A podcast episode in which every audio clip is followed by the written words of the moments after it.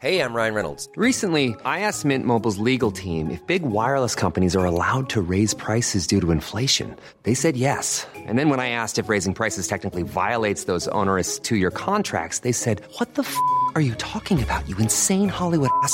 So to recap, we're cutting the price of Mint Unlimited from $30 a month to just $15 a month. Give it a try at mintmobile.com slash switch. $45 upfront for three months plus taxes and fees. Promo rate for new customers for limited time. Unlimited more than 40 gigabytes per month. Slows. Full terms at mintmobile.com.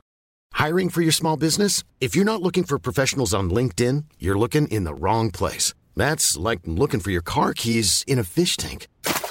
LinkedIn helps you hire professionals you can't find anywhere else, even those who aren't actively searching for a new job but might be open to the perfect role. In a given month, over 70% of LinkedIn users don't even visit other leading job sites. So start looking in the right place. With LinkedIn, you can hire professionals like a professional. Post your free job on linkedin.com slash people today. Hi, I'm Daniel, founder of Pretty Litter. Did you know cats tend to hide symptoms of sickness and pain? I learned this the hard way after losing my cat, Gingy. So I created Pretty Litter, a health monitoring litter that helps detect early signs of illness by changing colors, saving you money and potentially your cat's life. Pretty Litter is veterinarian developed, and it's the easiest way to keep tabs on your fur baby's health right at home. Go to prettylitter.com and use code ACAST for 20% off your first order and a free cat toy. Terms and conditions apply. See site for details.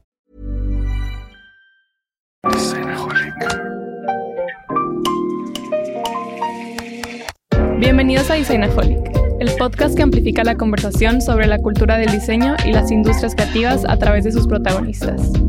Acompaña a Jorge Diego Etienne mientras comparte su pasión por el diseño con los temas más importantes de la actualidad y el análisis de objetos que han hecho historia o están marcando tendencias. Bienvenidos. El episodio de hoy, Jorge Diego y Alex platican sobre un clásico del diseño italiano, la cafetera Vialetti. Un diseño que además de haber vendido 200 millones de piezas hasta la fecha, no ha cambiado su silueta en más de 100 años. Acompáñanos a escuchar a Alex y Jorge Diego expresar su amor por el café, la cafetera Vialetti y la temporalidad de su diseño italiano. Bienvenidos a un episodio más de Designaholic, en estos episodios cortos donde Alex y yo platicamos sobre pues estos watercolor moments que tenemos aquí en el estudio. Hoy estamos grabando aquí en nuestro estudio, estamos grabando tomando un buen café de Loma y Lima, que son nuestros vecinos que comparten este espacio con nosotros. Los invitamos una vez más a que vengan y prueben el café de Loma y Lima, conozcan las exposiciones que estamos teniendo aquí también en el espacio de, de Atlas y la tienda de diseño de Atlas que está justamente en su soft opening. Eh, está conmigo obviamente Alex. Bienvenido Alex. ¿Qué onda JD? Pues sí, invitarlos a que vengan a vivir la experiencia del espacio y pues un gusto estar otra vez aquí grabando. Te veo estrenando, te veo con una pieza interesante, vistiendo una pieza muy interesante. Ah, sí, pues es, estoy... No estoy estrenando porque ya tengo un par de semanas con ella y como que el clima está cambiando mucho, entonces no me la, había no, no me la he podido como poner constantemente, pero estoy con una pieza de mi buen amigo Anuar Layón, que justamente fue nuestro invitado en uno de los episodios de la temporada 2, que se los vamos a poner aquí para que lo vean. Y también, pues, conozcan su marca, métanse a su página. De hecho, Anuar tiene varias marcas, todas son proyectos muy interesantes y muy consolidados. En específico, a mí me gusta mucho su esta marca, que es como la que lleva su nombre, y esta chaqueta, pues, me fascina. Gracias de nuevo a mi amigo Anuar está por, chida, está chida. por este obsequio. Y aparte, estamos tramando unas cosas para Designaholic, unas colaboraciones ahí que, si se cumplen, pues, nuestra comunidad va a tener acceso a, a esa colabo muy chida con, con Anwar. Y bueno, ya lo comprometí, entonces también quería como por eso, ya lo comprometí para esto. Pero bueno, el capítulo de hoy tenemos, no vamos a hablar de ropa, no. vamos a hablar de tazas, aunque tú estés con una taza de que me encanta de Perla Valtierra, que ya tiene creo que 10 años aquí en el estudio. Las compré justo cuando íbamos empezando. Yo tengo aquí una taza de Richard Hotten, un diseñador holandés, que cada vez que la uso la gente se me queda viendo, pero no me importa porque me encanta. Está chida, aunque me trigueré un poco. Cuando estaba morro que me estaba más orejón, que me decían que pareces taza de doble asa. Literalmente, tu taza lo cumple. Y vaya asa. y bueno, eh, el capítulo de hoy sí es alrededor del tema del café. Tenemos enfrente de nosotros uno de, una de las piezas de diseño más icónicas del diseño italiano. de los clásicos más contundentes de la historia del diseño industrial. Tenemos la cafetera Mocha Express de la marca Vialetti. Obviamente mucha gente ya nada más le dice la Vialetti, aunque esa es la marca y la marca. en Italia hay hasta tiendas completas de productos. Obviamente el crecimiento de la marca es, es muy interesante a través de esa historia. Hoy vamos a platicar un poco de eso. De acuerdo. Sí, pues como mencionas, ¿no? Es un ícono, un ícono completamente. ah, por sí mismo, es decir, es un, es un ícono de, es un ícono gráfico, ¿no? Ya que se ha convertido en un ícono gráfico por su, por su diseño, su sencillez, eh, por su perpetuidad, ¿no? Ah, ahorita platicaremos algunos ajustes que ha tenido a lo largo del tiempo, pero muy mínimos, ¿no? Su, diseño original se conserva prácticamente intacto y el sistema o el proceso por el cual fue, como fue diseñada, se conserva intacto, ¿no? Que al diseñar el proceso, o sea, está muy interesante que se diseñó el proceso junto con el objeto, ¿no? Claro, porque eh, Alfonso Vialetti, que es el, no solamente es el diseñador, sino también fue el productor y también fue el comercializador, o sea, fue como un designpreneur. Ajá. Eh, alrededor de 1918, Ujú. eh, él estaba en París, eh, aprendió el, el craftsmanship de trabajar con el metal, de trabajar con el aluminio.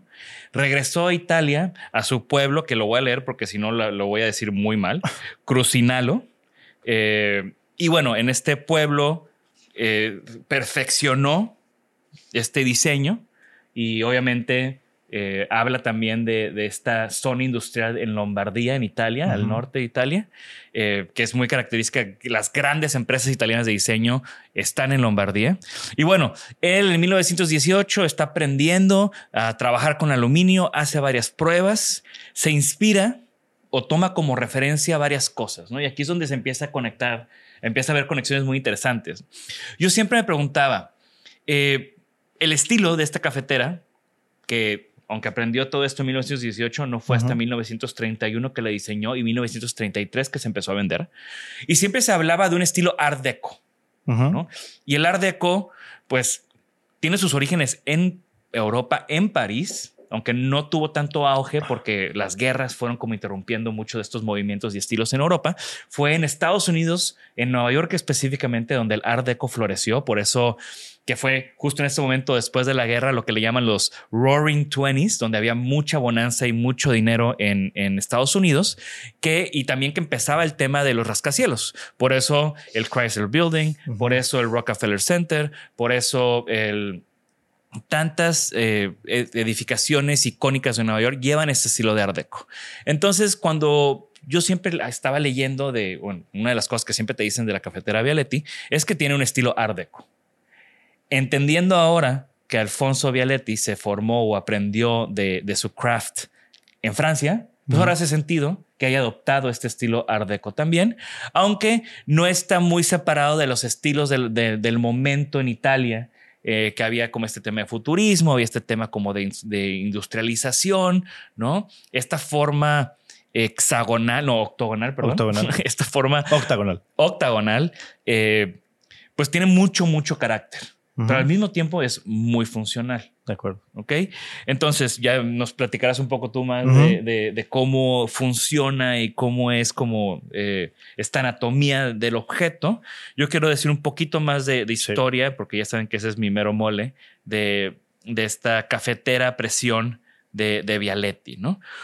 Otra de las cosas interesantes que, que me gusta de esta historia de Vialetti es que Alfonso Vialetti es el abuelo materno de Alberto Alessi el actual director y propulsor de esta marca italiana que hoy por hoy en diseño contemporáneo italiano no podemos hablar de, de lo que está pasando sin hablar de, o de lo, que ha- de lo que ha pasado o de lo que lo ha posicionado el diseño italiano por tantos años como Alessi. Y hay un video padrísimo que se los vamos a poner aquí en los show notes, donde Alberto Alessi está platicando sobre su abuelo, Su abuelo. sobre esta cafetera moca de diseño de 1933 y cómo también a partir de eso, él ya en su rol como director creativo de Alessi ha trabajado con muchos arquitectos y diseñadores rediseñando o haciendo su versión de esta cafetera de estufa, esta cafetera de presión Mocha Express. Sí. En ese momento, cuando se hizo ese video que les platico, estaban lanzando la cafetera de David Chipperfield, que dentro de toda esta historia de cafeteras de Alessi es la más reciente. De hecho, me tocó el lanzamiento en Milán y una exposición súper bonita con toda esta línea de tiempo de cafeteras, comenzando con la Mocha Express de Vialetti, que de hecho en su primera versión eh, tenía una forma un poco diferente, o sea, todavía mantenía muchos de estos rasgos, o bueno, tenía muchos de estos rasgos, pero por ejemplo, la agarradera era de madera y estaba muy cerca al cuerpo. Entonces te quemabas, ¿no? Entonces yo creo que fue de esas pruebas error hasta que ya salió este diseño dos años después, en 1933, con todas estas mejoras y como lo hemos platicado, no sufrió cambios hasta el 2000 14, que se le hicieron unos pequeños ajustes que ya nos comentarás tú. Dentro de este timeline, nada más para mencionar y hacer como un poco de name dropping de todos los arquitectos que han diseñado una Mocha Express partiendo de este funcionamiento y diseño de, Alfonso Belletti, está, comenté, David Chipperfield, Aldo Rossi, Richard Sapper, eh, el mismo... Eh, Alessandro Mendini, etcétera, etcétera. ¿no? Son, son es, una gran línea del tiempo que parte de este diseño y esa conexión de Bealetti con Alessi. Tú sabes lo mucho que me gusta Alessi. es, es, fascinante, ¿no? En, bueno, desde 1933 hasta la actualidad, de hecho creo que es hasta los 80 porque en los 80 la empresa se vendió. Ya habían vendido 200 millones de cafeteras. Wow, eso es un número increíble. O sea, 200 millones. Es como si un mexicano tuviera dos Vialetis. Cada mexicano tuviera dos Vialetis. Es una locura. Aparte, hablando de, del momento, ¿no? Porque no fue exitoso inmediatamente. es, son obvias las razones, ¿no? Tú lanzas un diseño en 1933, se viene la Segunda Guerra Mundial. Estoy seguro que nadie estaba comprando nada en Italia. ¿no? Y además, pues era un, finalmente era un proceso nuevo. O sea, era una, o sea, un proceso me refiero, hace rato que, mencionamos el proceso, no solamente el proceso de fabricación, sino el proceso, me refiero al ritual de hacer café. De, generar el espresso, ¿no? Sí, y no fue hasta los 50 donde comenzó ya esta popularidad de, de la cafetera Vialetti.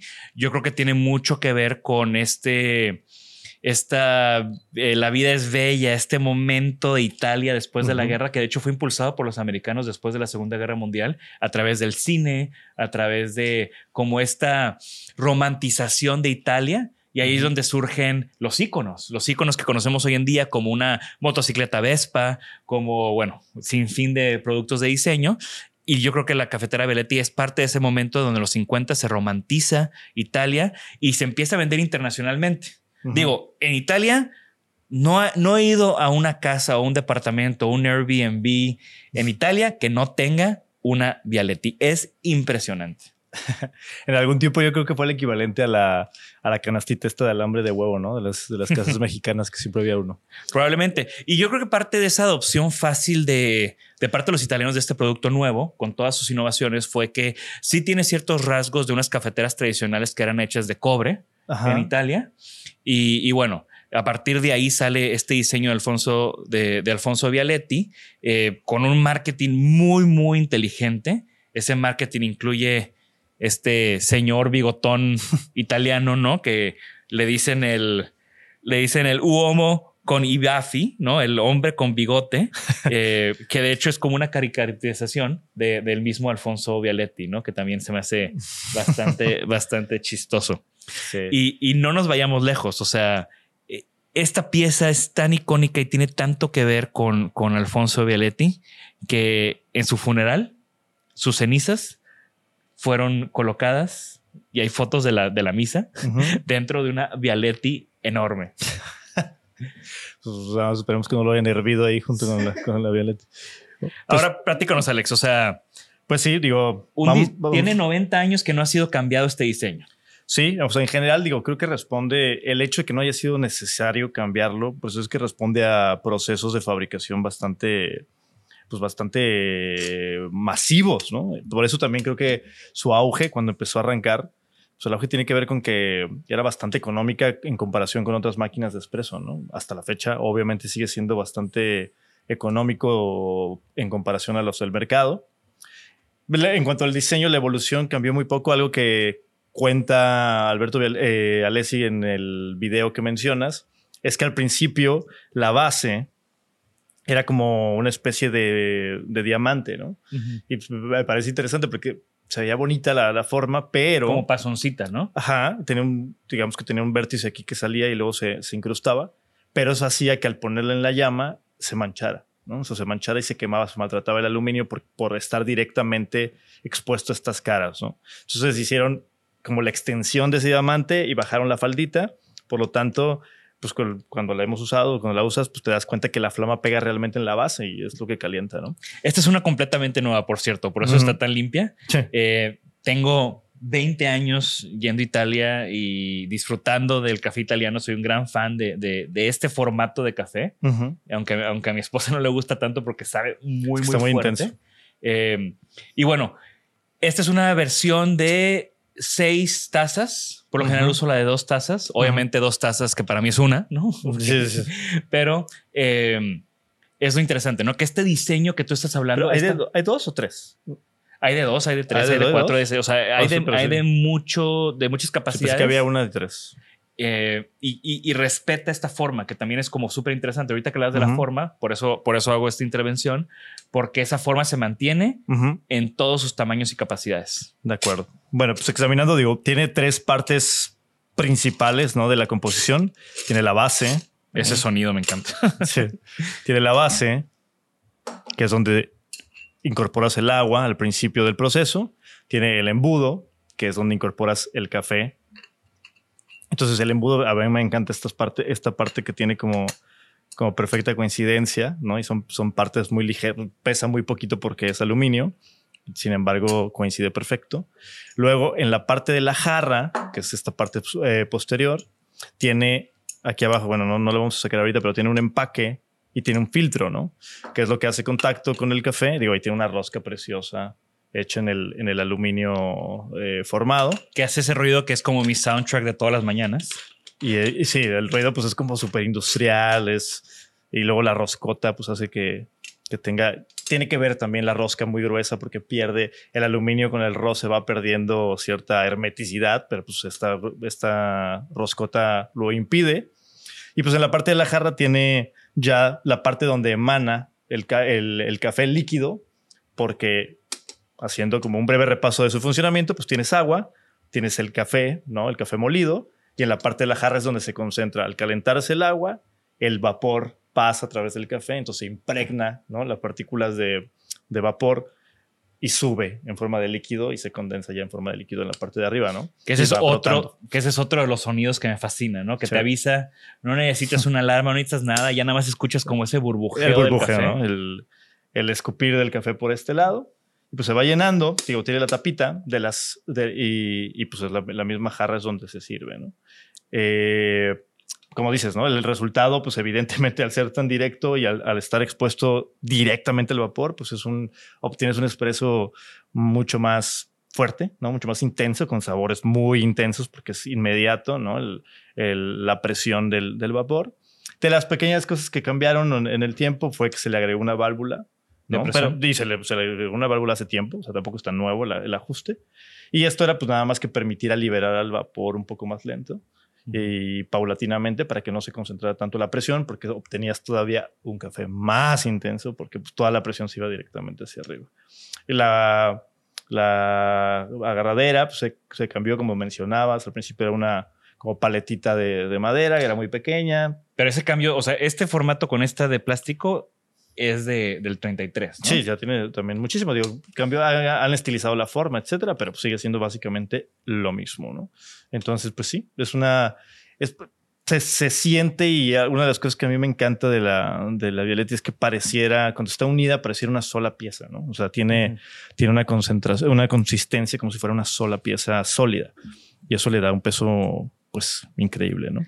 Ya hablando como del tema romántico, ahorita mencionaba como los sonidos. Mm. que, creo que es parte, o sea, es una experiencia que altera varios, o sea, que, que, te toca varios sentidos, ¿no? Porque, pues, pones el café, ya estás oliendo un poco el café, pero cuando ya empieza a, a- bueno, los sonidos de cuando la armas y demás, pero cuando empieza a salir el café y escuchas ese burbujeo, pues también llega un olor fuerte de- del café. Yo soy de los que digo, por más de que tengo 20 años usando una Vialetti, siempre me asomo así poquito cuando ya está saliendo, ¿no? A ver, no, a ver qué tanto ya salió. Eh, es inevitable.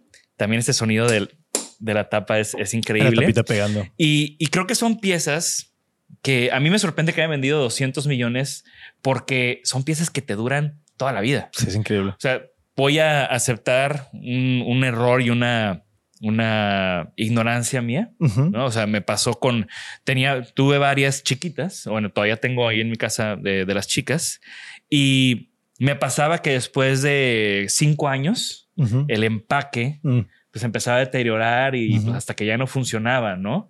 Y buscaba yo aquí empaques en ferreterías y no encontraba, te estoy hablando de hace De- de- 15 de años. Empaque de manguera, ¿no? Porque- Y, y no fue hasta, hasta que entré a una tienda Belletti en alguno de, de mis viajes a, a- a Milán Ujú. que vi que vendían los malditos empaques, ¿no? Y fue que me compré un paquete de cuatro empaques y ya no, ya no he vuelto a tener que comprar.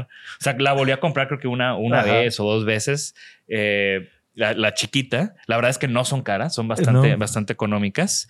Y, pero bueno, qué Me- mejor que nada más cambiar el Me- empaque y que es un producto que te acompañe Me, me acuerdo años. que sí se te quedó muy grabado eso porque cuando, la- cuando compré la primera que compré yo en, en Milán, en la tienda Violetti, me dijiste que compra esa y compra y me diste un paquete también y compra esos también. Ajá, Y yo, por, Yo, pues, sí, sí, sí, sí aprendiste la lección. Algo que no comentamos ahorita de- hablando de la duración o de la durabilidad. El empaque, pues evidentemente es un consumible y lo reemplazas, que es un pedacito de plástico que está ahí. Ahora ya con Amazon es más fácil, lo puedes también comprar en Amazon, entonces no hay tanto bronca. Si estoy hablando de tiempos pre-Amazon, Sí. pre-Amazon en México, ¿no? Para que no, no me empiecen a, a bullear. Bueno, como último dato de la funcionalidad y la durabilidad, pues en el instructivo te marcan, por ejemplo, que no se lave con Que nomás se jabón, enjuague. que se enjuague, ¿no? Con agua. Una de las explicaciones para ese mito, y digo mito porque pues hay gente que lo hace o no lo hace y, y tienen opiniones distintas y encontradas. Pero una de las razones es que hay como diminutas partículas en el, material. El, aluminio es poroso. El aluminio es poroso, ¿no? O sea, no es completamente sellado y hermético, como lo es, por ejemplo, algunos plásticos más avanzados, etcétera. Entonces, cada vez que tú, y luego con el calor, cuando se calienta, abre esa porosidad y, y percibe esa porosidad. Por lo tanto, se impregna el café a las paredes y al material, etcétera. Entonces, uno de los del mito dicta que este, este sabor va mejorando con el paso del tiempo porque hay partículas impregnadas. Con el paso de mucho tiempo, ¿verdad? Porque pues em, yo creo que sí lo puedes llegar a percibir, pero hasta después de mucho uso. No, y cambia la patina. Ahorita la estamos viendo completamente nueva, pero lo bonito Sí. es, me hubiera traído también la que tengo súper traqueteada en, en mi departamento. Yo soy de esos de que, no, no, no, nada más enjuágala, no le pongas jabón, ¿no? O sea, como cuando, cuando alguien más está, está lavándola. Eh, pero esta, esta pieza, lo bonito es cómo envejece. O sea, genera una patina bonita. Por lo general se te va a quemar inevitablemente. Esta puntita de la agarradera aquí abajo, por lo general va a empezar a, Sí, como que se empieza... Mira, esta es nueva, Pero A- sí, apenas hice como ese proceso que es todo un, todo un ritual de, de curarla, ¿no? De cuando la compras, eh, tienes que hervir agua un par de veces, luego hacer café un par de veces. para los- que sí, tire la, la rebaba y del- Exacto, ¿no? Y ya, ya está un poquito quemada y a mí este tipo de detalles me fascinan. Algo que le pasa que es muy bonito en la parte, en la parte de abajo, con el uso, pues se va quemando. Esta parte, digo, esta es bastante nueva, entonces no se nota, pero se queda como, pues como mofle, ¿no? O sea, se, se ve el metal usado y calentado a lo largo del tiempo y se ve bonito. Muy bien, pues creo que esta fue una plática extensa y detallada de lo hermoso que es esta pieza. Para mí es una pieza que, que me trae muchos recuerdos, me trae recuerdos tanto de, de viajes, de cuando, está, cuando trabajé en Holanda había una cafetera Vialetti enorme y hacíamos café todo el tiempo ahí. Eh, alguna vez tuve un roomie, mi compadre Francisco, que seguro no escucha este podcast, pero de todos modos lo quiero mucho y le mando un saludo. Eh, ese vato, güey, tenía esta cafetera de, yo creo que de ocho servings Ajá. y con eso se hacía uno. Digo, trabajaba en consultoría, entonces casi no. Pero hacía uno porque le ponía la cantidad de uno. No, no, no. O sea, se, Ah, o sea, te se servía tomaba todo ocho como- de hilo. O sea, porque también trabajaba en consultoría no tipo, creo que era BCG y no dormía nunca. Entonces, siempre lo veía ahí con sus termos de le café. preguntabas, ¿no? ¿De qué, de qué es esta de ocho? No, de uno. De uno, o sea, de uno de, de, de los servings de, de mi compadre, ¿no? Pero bueno, eh, y obviamente, pues te digo, 20 años de vivir en varios depas, en varias casas, y siempre me acompaña. es como el objeto que me ha acompañado siempre, ¿no?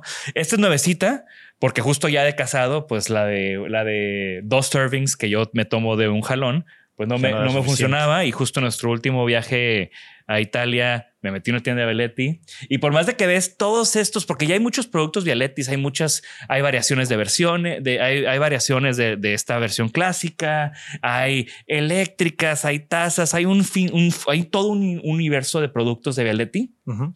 pero yo siempre acabo yéndome con la original. Muy bien. 200 millones de cafeteras Vialetti, un diseño que no ha cambiado desde 1933. ¿Qué otra meta o sueño como diseñador, como creativo, como empresario puedes tener? Está, impresionante. Pues 200 millones, uno con este que acabas de comprar. Pues mucho amor para la, la y un gran objeto, un gran símbolo y pues sí, se, se, se convierte en la compañera de muchas personas, ¿no? Y parte de la decoración de muchísimas, muchísimas cocinas casas. Mucho amor para nuestra comunidad también, mucho amor para el café. Otra vez los invitamos aquí al Café Lomi Lima, que, está, que son nuestros vecinos del estudio. Y también los invitamos a que comenten. Obviamente estoy seguro que ya conocían Belletti. Si no, no les dé miedo y pongan aquí que apenas la acaban de conocer. Búsquenla, cómprenla. Eh, estoy seguro que se van a enamorar de ella como nosotros estamos tan enamorados de esta cafetera. Y bueno, siempre atentos a sus comentarios, a sus sugerencias y invitándolos siempre a que se suscriban a las 5 de la semana en nuestro newsletter semanal. Ya estamos ahí también en TikTok haciendo unos TikToks. Eh, espero que no esté haciendo mucho el ridículo ahí, pero pues siempre intentando cosas nuevas en Designaholic. Gracias, Alex. Gracias, JD. Nada más, último consejo. Creo que es una muy buena oportunidad. A ver, desde la total en temas cafeteros, ¿no? Y de, Ajá. de- de degustación y, y para catar café. Pero es un gran pretexto para comprarte cafecitos locales o distintos y probarlos en la Violetti porque te da un sabor muy directo, ¿no? Entonces Claro. creo que es un buen consejo porque lo puedes preparar muy rápido y en cantidades pequeñas y creo que es un, es una buena, un buen método para incitar a probar esas cosas, esos cafés nuevos. Sí, creo que esa invitación me encanta. Busquen cafeteros locales, busquen marcas que no son masivas, apoyen este movimiento independiente de cafeteros que existe. En Loma y Lima siempre tienen cafés muy buenos también que te Sí. venden en, en- en grano. Y Y como pre, eh, como pre-workout, excelente un espresso de la Violeta. sí, bien, esto fue Isanaholic. Gracias a todos los que nos escuchan. Eh, Algo se me está escapando. Ah, claro, agradecer a Jorge Bryan detrás de los teclados y de las cámaras. Y bueno, nos vemos en la próxima.